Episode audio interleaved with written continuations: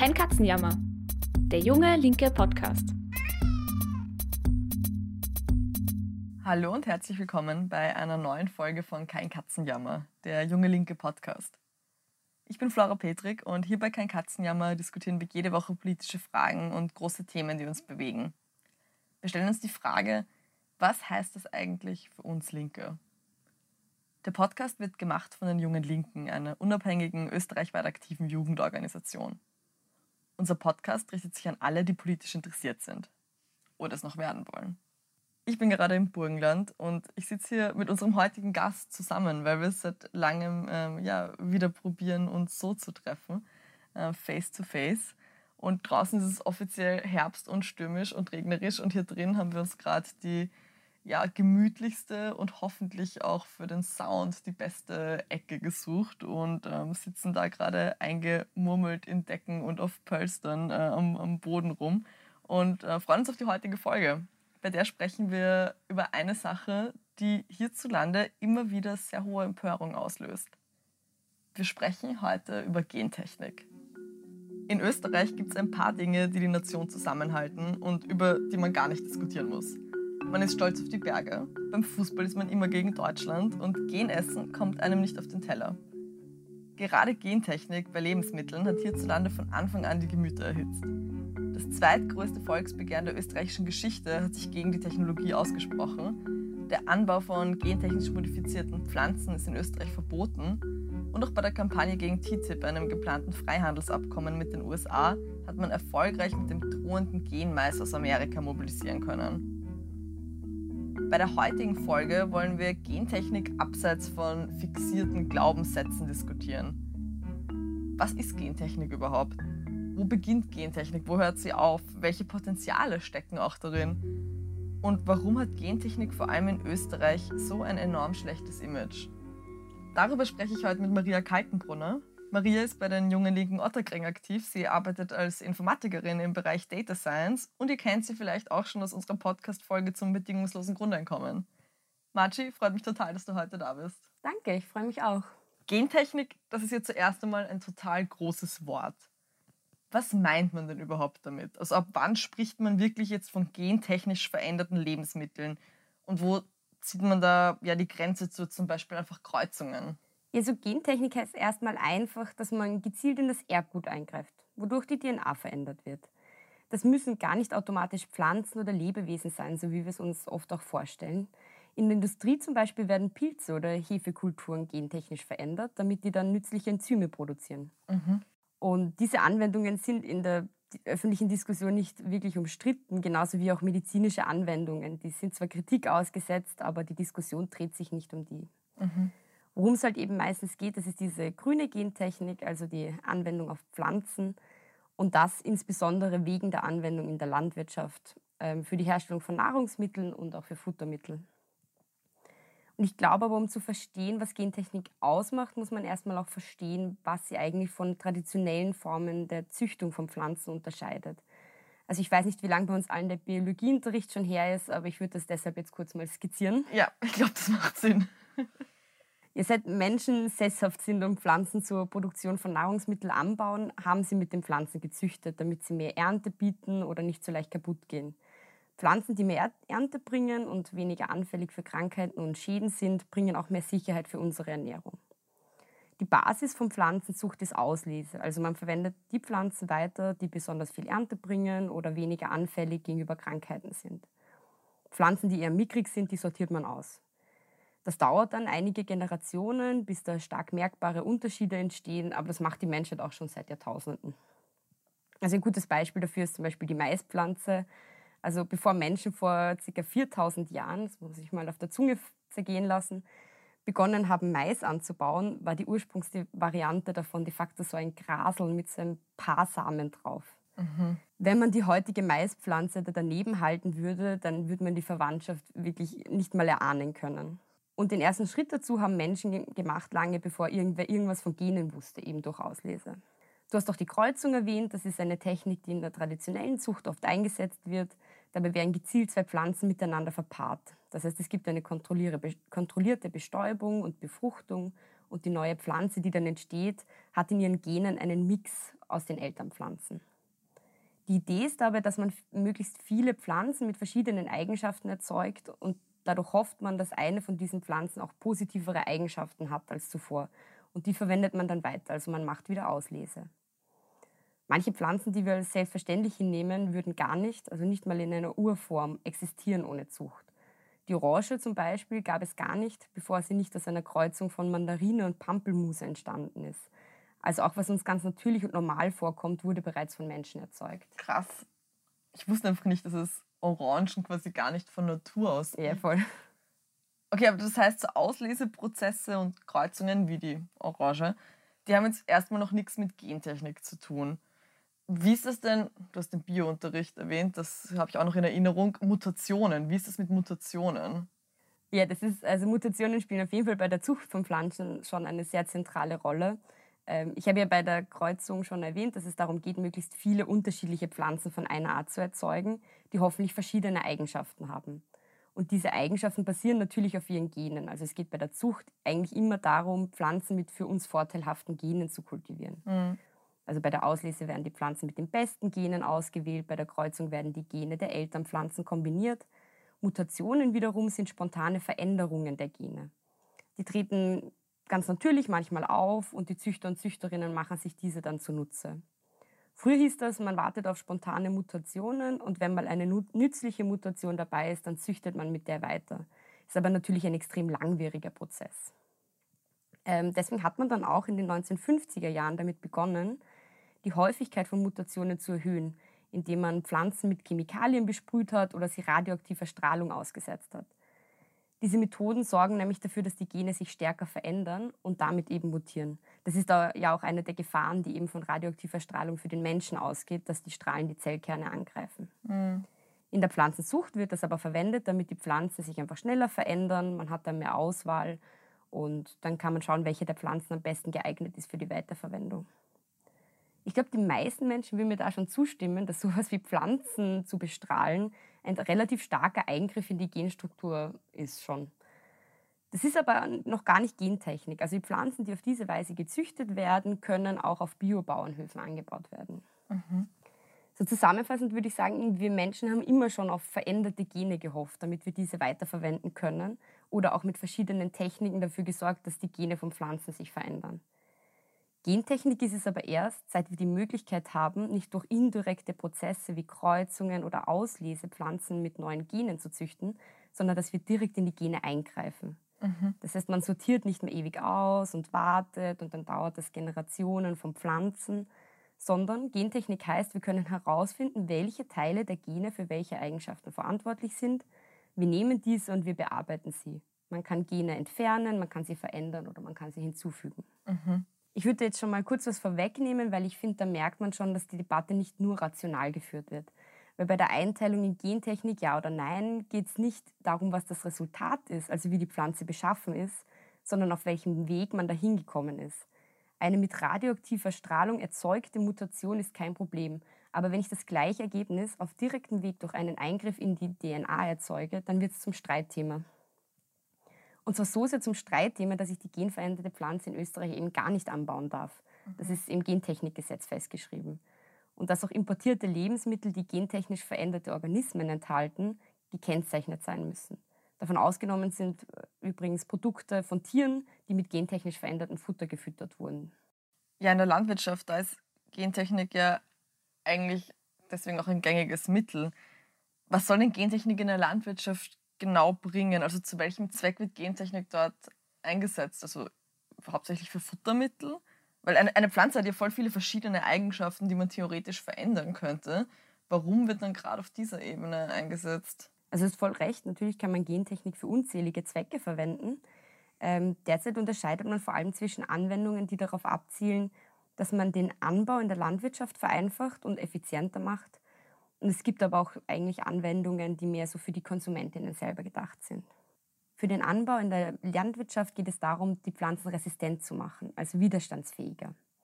Krankheiten, Schädlinge und Unkraut führen zu großen Ernteausfällen. Entweder direkt, weil die Pflanze geschädigt wird, oder indirekt, weil zum Beispiel durch Sprühen von Herbiziden, also Unkrautvernichtern, auch die Nutzpflanzen in Mitleidenschaft gezogen werden. Wo gentechnisch veränderte Pflanzen angebaut werden, sind diese dann eben meistens herbizidresistent oder insektenresistent gemacht worden oder beides. Das sind die mit Abstand am häufigsten in der Praxis genutzten Anwendungen von Gentechnik in der Landwirtschaft. Bei der Herbizidresistenz, also einer Widerstandsfähigkeit gegen Herbizide, wird ein Gen in die Pflanze eingesetzt, das sie resistent gegen Unkrautsvernichtungsmittel macht. Mhm. Das bekannteste Beispiel für ein Unkrautsvernichtungsmittel ist Glyphosat. Ah ja. Dadurch wird die Nutzpflanze nicht geschädigt, wenn gegen die Unkräuter gesprüht wird. Bei der Insektenresistenz werden Gene in die Pflanze eingebracht, die dazu führen, dass die Pflanze selbst ein Gift gegen Insekten herstellt. Das ist spannend, weil ist das nicht der Fall, dann müssen Pestizide, also Mittel, die die Insekten umbringen, von außen eingebracht werden und die Pflanzen damit besprüht werden.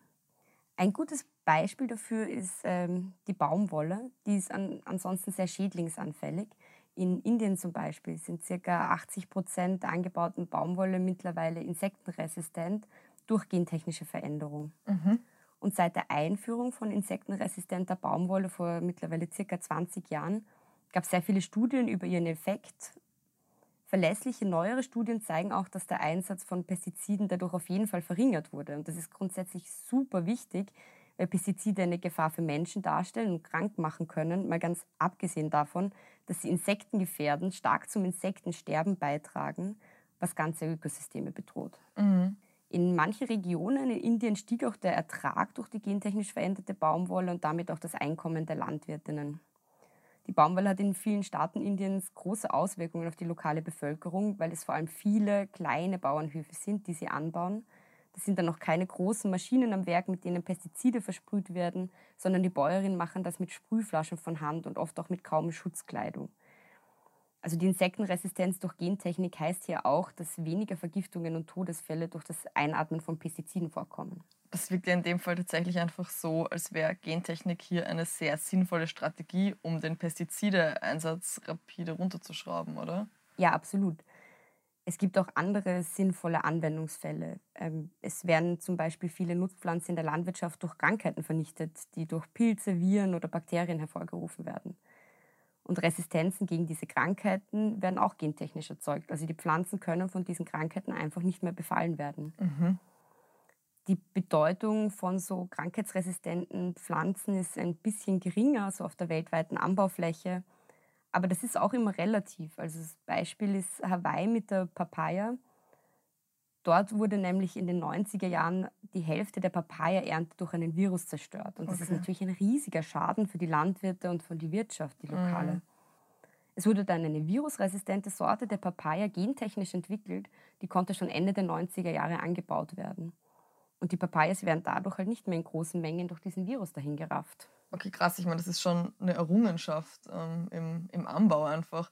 Gibt es auch solche Errungenschaften abseits vom Anbau dann auch letztlich ja, mit Hinblick auf die Frucht, die Ernte, dem, was am Ende da ist quasi beim Produkt?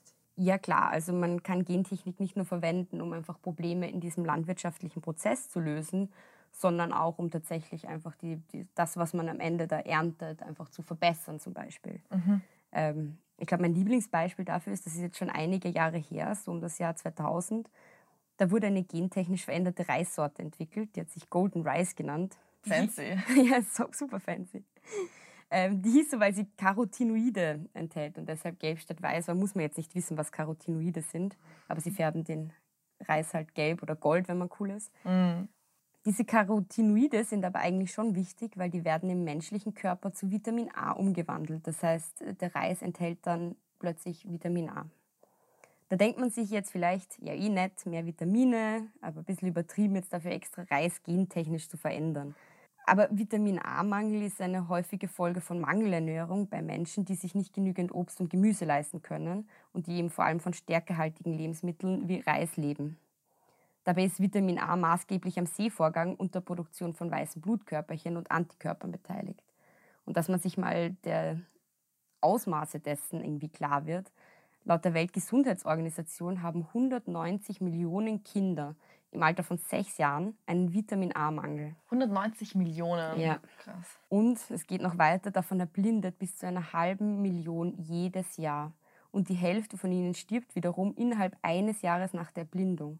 Und ich finde, da wirkt es plötzlich einfach gar nicht mehr so nach Lifestyle-Entscheidung, ob man Pflanzen mit Vitaminen anreichert oder nicht. Ja, absolut. Also da kann man ja einfach mit Gentechnik einen enormen Impact in ärmeren Ländern der Welt haben und dort Situationen verbessern einfach. Ja. Komplett. Ich finde aber auch für unser aller Ernährung ähm, könnte das sinnvoll sein. Also es wurden auch schon Lebensmittel entwickelt, die gesundheitliche Vorteile haben. Also zum Beispiel Öle, die mehr Vitamin E enthalten, das soll Herz-Kreislauf-Erkrankungen und Krebs vorbeugen. Oder auch, dass die Lebensmittel mehr gesunde Fettsäuren, also essentielle Fettsäuren enthalten.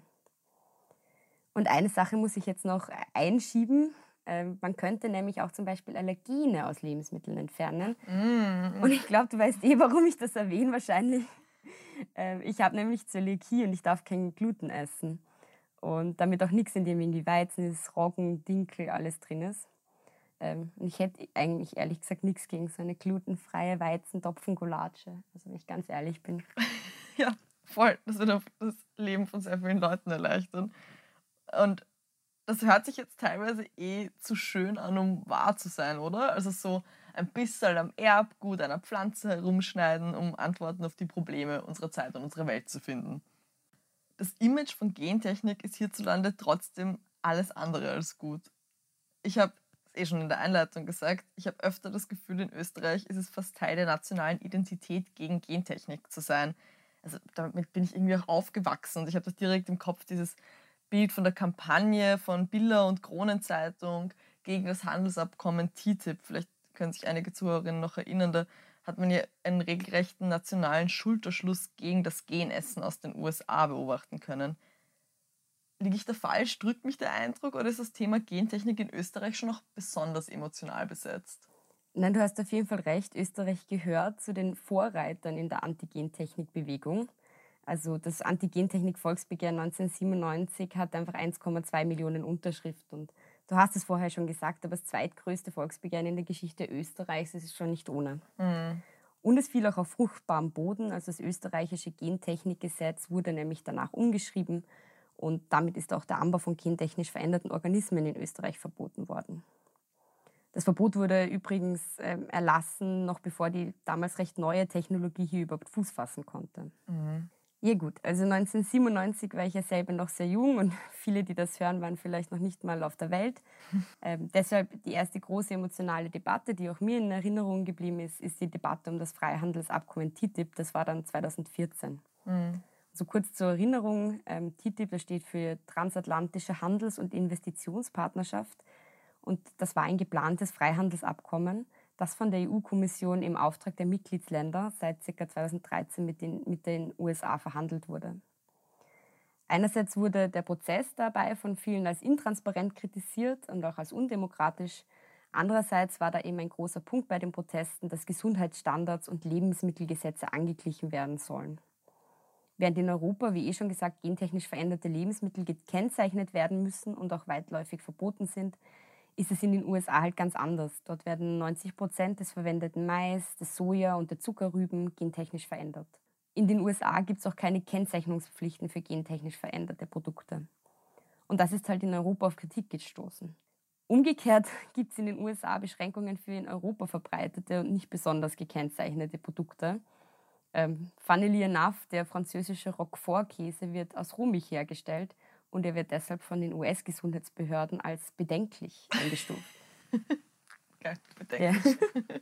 ja, und wie du schon gesagt hast, das war damals interessant zu beobachten oder auch interessant jetzt nachzulesen, wie große Supermarktketten wie der Rewe-Konzern sich plötzlich auf die Seite der Umweltaktivistinnen gestellt haben. Mhm.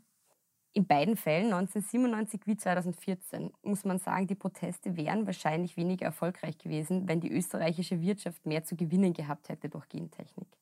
Die eher kleinbäuerlichen Strukturen in Österreich sind nicht sehr konkurrenzfähig am Weltmarkt. Für sie ist eine Abgrenzung der eigenen Produkte von jenen, die billig importiert werden können, um einiges wichtiger. Bio- und eben gentechnikfrei sind zwei solche Möglichkeiten, sich abzugrenzen. Und insofern, als die Supermarktketten sich auf die Seite der Umweltaktivistinnen gestellt haben, 2014, beginnt auch eine Presseaussendung von Rewe mit einem Bezug auf unsere Biomarke Ja natürlich und beinhaltet auch viele Hinweise auf die höchsten Qualitätsstandards österreichischer Lebensmittel. Mhm. Also es wurde auch einfach zur Vermarktung eingesetzt. man muss auch sagen, dort, wo es anscheinend schon wehtun würde, auf Gentechnik zu verzichten, wurde dann auch eine Ausnahme in das Gentechnikgesetz eingefügt. Weil man eben Nutztiere mit gentechnisch verändertem Futter füttern darf, ohne dass die Produkte von diesem Tier nachher gekennzeichnet werden müssen. Da denke ich mir, vielleicht ist den großen Fleischproduzenten in Österreich dann doch noch eingefallen, dass sie ohne das in anderen Ländern produzierte gentechnisch veränderte Soja halt doch Probleme hätten. Aber woran liegt das, dass genverändertes Essen die Menschen so bewegt? Also, dass die da echt dagegen kampanisieren, das würde man ihnen pures Gift vorsetzen. Ich glaube, dass Gentechnik bei Menschen Angst hervorruft. Und Angst ist einfach eine enorm starke Emotion. Es ist auch einfach eine Emotion, mit der viele Parteien Politik machen, weil sie eben Menschen so stark bewegt. Und wovor haben die Menschen Angst? Ich glaube, Gentechnik klingt einfach wie eine Technik, die besonders stark in die Natur eingreift. Bei der Zucht von Pflanzen denkt man, das sind eh natürliche Vorgänge und wir beschleunigen sie jetzt nur ein bisschen. Bei Gentechnik hört man dann aber plötzlich, dass wir die Gene jetzt kontrolliert verändern können. Das könnte ja eigentlich dafür sorgen, dass wir erleichtert sind und sagen, mal endlich keine unkontrollierten Mutationen durch radioaktive Strahlung mehr. Aber stattdessen wird anscheinend eine unsichtbare Linie überschritten und irgendeine angestaute Angst scheint sich zu entzünden. Mhm. Wenn man sich zum Beispiel anschaut, was die österreichische Definition von gentechnisch veränderten Organismen ist, dann sind das Organismen, deren genetisches Material so verändert worden ist, wie dies unter natürlichen Bedingungen oder herkömmlichen Züchtungstechniken nicht vorkommt. Und das wird der Gentechnik auch oft vorgehalten, dass sie gegen die Natur ist. Und ich glaube, bei dem liegt eine extrem reaktionäre Vorstellung von Natur zugrunde, die beinahe der Schöpfungsgeschichte entspringen könnte. Und tatsächlich klingen dann auch viele Umweltaktivistinnen eher wie Priester, wenn sie davon reden, wie die vollkommene Natur durch den Menschen verunreinigt wird. Was dabei passiert ist, dass die Geschichte zur Natur verklärt wird. Alle bisherigen Veränderungen werden einfach angenommen und der Status quo, der wird zur neuen Natur erklärt. Und alles, was sich ab jetzt verändert, das ist eine Abkehr von dieser Natur. Ich habe zu Beginn der Folge schon versucht zu skizzieren, wie die Zucht von Pflanzen vor der Erfindung der Gentechnik vorangeschritten ist. Die Vorstellung, die Natur sei ein vom Mensch abgetrenntes Konzept und ein Eingriff von Menschen bringt ein abgeschlossenes System durcheinander, das greift einfach nicht. Der Mensch lebt im Zusammenspiel mit der Natur, seit er seine eigenen Lebensgrundlagen produziert. Ja, voll. Es ist echt so, als würden Menschen annehmen, alles ist natürlich und jetzt kommt die Gentechnik und greift ein und plötzlich ist es gefährlich. Und davor ist aber alles die, die reine Natur, die ihnen quasi präsentiert werden würde oder so. Ja, es ist irgendwie schwer zu beschreiben, aber ich glaube, dass auch viele von uns vielleicht auch so ein ähnliches Gefühl auch schon mal hatten. Mhm. Es gibt auch eine andere Angst und auch die habe ich schon manchmal mit Gentechnik-Gegnerinnen geteilt. Weil so absurd ist es nämlich gar nicht, auch so ein bisschen Angst zu kriegen. Also so ein bisschen Paranoia bei riesigen Konzernen wie Monsanto, genauso wie auch bei Pharmakonzernen. Das verstehe ich. Wir wissen ja, dass die nicht unser Interesse im Blick haben, sondern für ihren eigenen Profit arbeiten. Diese Unternehmen entscheiden aber zu einem großen Teil, wie Technologien eingesetzt werden und sogar welche überhaupt entwickelt werden. Es ist nicht absurd, sich da zu wundern, ob es überhaupt jemanden gibt, der jetzt gerade auch darüber nachdenkt, was das für die gesamte Umwelt und Ökosysteme und uns Menschen bedeutet, Gentechnik jetzt so einzusetzen. Die kapitalistische Profitlogik hat destruktive Tendenzen gegenüber Mensch und Umwelt. Und die Staaten schränken die zwar ein, aber der Fakt bleibt bestehen. Gentechnik jetzt gerade gibt es nicht deshalb und sie wird auch nicht deshalb eingesetzt, weil sie gut für die Menschheit ist, sondern weil man damit Profit machen kann. Mhm ich verstehe, dass man diesen Unternehmen dann auch nicht vertraut, dass sie schon verantwortungsvoll damit umgehen werden. Andererseits denke ich mir aber, dann sollten wir nicht gegen die Technologie sein, sondern gegen die Unternehmen und gegen das kapitalistische System, das jedes noch so fortschrittliche Potenzial der Wissenschaft und Technologie im Keim erstickt im Gerangel um die größten Marktanteile. Das ist dann aber schon auch schwierig, oder? Also auf der einen Seite kommen in der Antigentechnik-Bewegung voll viele rückschrittliche Ansichten über Mensch und Natur zum Ausdruck. Auf der anderen Seite macht es einem die momentane Agrarindustrie auch wirklich schwer, sie zu verteidigen. Viel Ablehnung hat ja auch, wie du sagst, reale mhm. Gründe. Lebensmittel werden ja gerade echt alles andere als nachhaltig produziert. Ja, komplett. Also die Agrarindustrie ist wirklich Horror. Also das erste Anzeichen dafür ist ja schon, dass von allen schönen und nützlichen Zwecken, für die Gentechnik eingesetzt werden könnte, eigentlich nur sehr wenige ernster verfolgt werden oder vielleicht auch gar nicht die schönen oder nützlichen Zwecke sind. Dreimal darfst du raten, welche Zwecke das sind, die verwendet werden. Und es sind nicht die, die äh, Mangelernährung bekämpfen oder die Umwelt schützen. Wir können uns ja mal anschauen, was tatsächlich gemacht wird in der Anwendung von Gentechnik und auch in der Forschung. Der allergrößte Teil der Forschung konzentriert sich nämlich auf eine Handvoll Pflanzen. Also 50 Prozent der gesamten Produktion von gentechnisch veränderten Nutzpflanzen fällt einfach auf Soja. Und der wichtigste Zweck dabei ist es, dass diese Pflanzen resistent gegen Unkrautsvernichtungsmittel sind. Damit die riesigen Felder von Soja flächendeckend mit Mitteln besprüht werden können, die jede Pflanze außer der gentechnisch veränderten einfach abtöten. Das heißt, man sieht schnell, Gentechnik wird vor allem dort eingesetzt, wo mit Monokulturen, also dem Anbau einer einzigen Pflanzensorte auf riesigen Flächen, schnell Profit gemacht werden kann. Mhm. Und Soja ist dafür das beste Beispiel. 75 Prozent des weltweit produzierten Soja kommt von gentechnisch veränderten Pflanzen. Genutzt werden die vor allem als Futtermittel in der industriellen Nutztierhaltung. Und da kommen dann eben schnell die Bilder von gerodeten Regenwaldflächen in Brasilien, auf denen Soja für die Massentierhaltung in der ganzen Welt angebaut wird. Und das ist so ziemlich das genaue Gegenteil von nachhaltiger Landwirtschaft. Die gibt es aber eben nicht wegen der Gentechnik. Das Problem liegt daran, wie in einer kapitalistischen Welt Lebensmittel produziert werden. Ja, absolut. Also besonders der Konzern Monsanto, den du eh schon erwähnt hast, ist ja regelrecht ein Synonym für all das geworden, was in der momentanen Landwirtschaft falsch läuft. Wenn es um Gentechnik geht, sind die ja auch schnell in der Kritik. Zu Recht, also vor allem die Patentrechte auf Saatgut haben hier wirklich für viele Kontroversen gesorgt. Kannst du vielleicht kurz erklären, was Monsanto tut bzw. getan hat und warum so viele Leute Monsanto hassen? Ja, Monsanto ist auf jeden Fall ähm, das berühmteste Beispiel für diese riesigen Konzerne, die sehr viel Geld machen mit Gentechnik und auch zum Beispiel ähm, die Patentrechte ausnutzen. Mhm. Und die Sache mit den Patenten auf Saatgut, die ist eigentlich das. Also damit wird sehr viel Geschäft gemacht. Und die Lage ist die, während die europäischen Gesetze äh, keine Patente auf konventionell gezüchtete Pflanzen und Tiere erlauben, ist das bei gentechnisch veränderten Organismen schon möglich. Und das bedeutet, und das wird oft kritisiert, dass ein Landwirt, der gentechnisch veränderte Saatgut kauft, das im nächsten Jahr nicht einfach wieder anbauen darf, sondern er muss dafür eine Lizenzgebühr an den Hersteller zahlen. Mhm. Und während viele Kritiker das als Argument gegen Gentechnik im Allgemeinen sehen, könnte man da, finde ich, auch genauso gut fragen, ob man da nicht einfach vor allem das Patentrecht kritisieren sollte. Mhm. Und was in der Debatte auch oft nicht ausgesprochen wird, die neuesten Methoden der Gentechnik wie die Genschere sind relativ einfach einzusetzende Technologien. Da bräuchte es eigentlich gar keine milliardenschweren Konzerne und deren riesige Labore, um gentechnische Forschung zu betreiben. Auch kleinere Züchterinnen könnten mit gentechnischen Experimenten den Einsatz für eine tatsächlich nachhaltigere Landwirtschaft mit weniger Spritzmitteln und einem höheren Ertrag pro Hektar erproben. Aber gerade weil die Zulassung von gentechnisch veränderten Pflanzen so restriktiv ist und die Verfahren sehr zeitaufwendig und kostspielig sind, wird dies aktuell fast nur von großen Konzernen betrieben. Und diese Kombination von Patentrecht und sehr aufwendigen Zulassungsverfahren für gentechnisch veränderte Pflanzen führt zu einer sehr starken Monopoltendenz. Vier Konzerne teilen sich mittlerweile fast drei Viertel des gesamten Marktes unter sich auf. Und dafür ist eben das bekannteste Beispiel Monsanto, das übrigens 2018 vom deutschen Chemie- und Pharmakonzern Bayer gekauft wurde.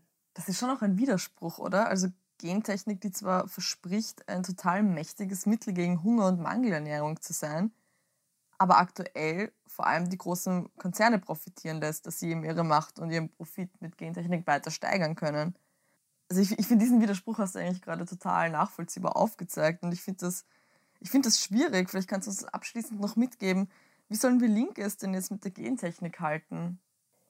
Das Wichtigste meiner Meinung nach ist, dass wir nicht in den Chorus der Angst einsteigen.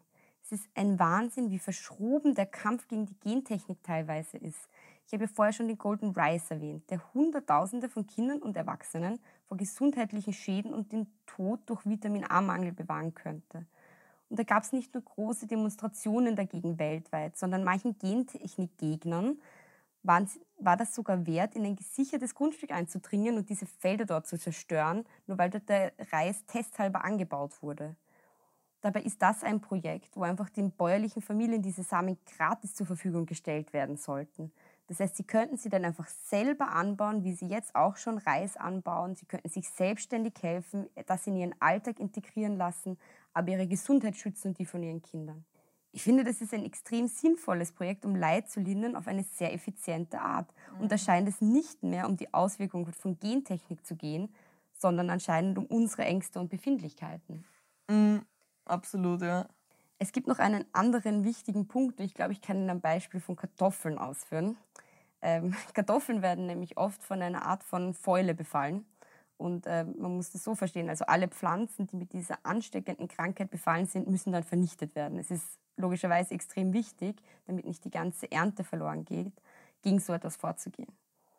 Und es gibt auch tatsächlich eine gentechnisch veränderte Kartoffelsorte, die von dieser Fäule nicht befallen werden kann. Und was macht jetzt die österreichische Biolandwirtschaft? Anstatt eine gentechnisch veränderte Kartoffelsorte anzubauen, spritzt sie lieber ein Pestizid, das Kupfer enthält. Kupfer ist ein Schwermetall und gilt als sehr giftig für Regenwürmer und Wasserorganismen. Man sprüht in der Landwirtschaft, also in der Biolandwirtschaft, auch Pestizide, die extrem gefährlich für Bienen sind und auch Wirkstoffe, die Fische gefährden. Und da muss man bedenken, dass zumindest die Reste der Wirkstoffe dann ja meistens von den Feldern gespült werden und in den Gewässern landen. Mhm. Und ich frage mich schon, ob es da nicht vielleicht auch biologischer sein könnte, gentechnisch veränderte resistente Pflanzen anzubauen, anstatt das Bienensterben zu verstärken und das Grundwasser zu verseuchen. Aber da werden halt Biolandwirtschaft und Gentechnik gegeneinander ausgespielt. Mhm. Und ich finde, solche Widersprüche müssen wir aufzeigen. Und nicht nur im Kleinen, sondern auch im Großen. Warum wird Gentechnik nicht für gute Zwecke eingesetzt? Warum wird damit nicht Hunger bekämpft, Krankheiten vermieden und die Umwelt geschützt? Da liegen viele Widersprüche verborgen, die wir nutzen können, um Menschen mit konkreten Beispielen darzulegen, wie irrational eigentlich solche Technologien in unserer Welt verwendet werden. Und dass es auch Zeit ist, sie den profitorientierten Unternehmen aus der Hand zu nehmen und in einer vernünftigen Welt für uns alle weiterzuentwickeln und einzusetzen. Mhm. Weil derzeit, wie mit allen Technologien, muss uns klar sein, dass sie ein Werkzeug in den Händen kapitalistischer Unternehmen sind. Solange wir in einem profitorientierten System leben, geht es darum, ihren Einsatz ehrlich und rational zu analysieren und im politischen Kampf auch ihre Rolle aufzuzeigen. Mhm. Der Grund für einen potenziell schädlichen Einsatz liegt nicht in der Gentechnik, sondern im System, in dem sie entwickelt wurde und in den Unternehmen, die mit ihr Profite machen, und zwar ohne Rücksicht auf Menschen, Tiere und Umwelt. Gleichzeitig ist es aber auch kein Zufall, welche Formen der Gentechnik derzeit überhaupt existieren weil sie werden eben nicht im luftleeren Raum, sondern wurden für die spezifischen Bedürfnisse der kapitalistischen Landwirtschaft entwickelt. Und die kapitalistische Landwirtschaft ist einfach in sehr vielen Bereichen sehr destruktiv. Wir können also auch nicht einfach sagen, oh, im Sozialismus, da wäre das alles super, wenn herbizidresistente Pflanzen ja spezifisch für Monokulturen gemacht wurden. Und ich glaube, derzeit ist es schwierig, sich eine Landwirtschaft vorzustellen, abseits von Bioidylle oder Maismonokulturen, und ich, die Zukunft kann aber auch nicht sein, dass wir zehn Stunden am Tag am Feld stehen, um einzelne Karotten aus der Erde zu ziehen. Mhm. Technologien wirken schädlich, wenn sie für schädliche Zwecke entwickelt werden. Das heißt aber nicht, dass unsere Vision nicht sein sollte, von Technologie Gebrauch zu machen, um mit möglichst wenig harter menschlicher Arbeit Lebensmittel herzustellen und dabei weder die Umwelt zu zerstören, die wir zum Leben brauchen, noch Lebensmittel zu machen, die uns menschenkrank machen. Das Ganze stellt uns natürlich als Linke vor Herausforderungen, weil Gentechnik wird in Österreich und europaweit mit Ablehnung und Angst betrachtet. Und als Linke sollten wir da weder die Menschen vor den Kopf stoßen, noch einstimmen, wenn große Bewegungen den Anschein eines emanzipatorischen politischen Kampfes geben, den sie aber einfach nicht darstellen. Mhm. Wir dürfen deshalb halt nicht einstimmen, wenn in einem rückwärtsgewandten Chor die heile Welt, die nie existiert hat, herbeigeschwurbelt wird sondern wir müssen Hoffnung machen können auf eine Zukunft, in der Gentechnik und auch andere Technologien uns helfen werden, eine Welt aufzubauen, in der es keine Ausbeutung mehr gibt und alle genug zum Essen und zum Leben haben. Marci, vielen lieben Dank, dass du heute da warst und deine Perspektive auf Gentechnik mit uns geteilt hast. Danke, danke, dass du dir die Zeit genommen hast und aufgezeigt hast, worum es in der Debatte wirklich geht. Das Problem ist nicht Gentechnik, sondern wie in der kapitalistischen Welt Lebensmittel produziert werden. Danke dir für deinen klaren Ausblick und deine klaren Ansagen. Das war unsere brandneue Folge Kein Katzenjammer. Den nächsten Podcast gibt es dann am nächsten Sonntag, wie immer um 12 Uhr und kann auf Apple, iTunes, auf Spotify und jeder anderen Podcast-Plattform gehört werden. Oder auch einfach auf unserer Website www.jungelinke.at. Und es geht in den Endspurt. Am 26. September wird in Oberösterreich und Graz gewählt. Und wir junge Linke wollen die linken Kandidaturen vor Ort unterstützen. Und wir fahren aus ganz Österreich nach Linz, nach Wels und Graz, um Menschen von der sozialen Kraft vor Ort zu überzeugen. Wenn du unterstützen magst, wenn du mithelfen magst, dann melde dich auf www.jungelinke.at und fahr mit uns auf Wahlkampfreise. Bis dann und bis zum nächsten Mal.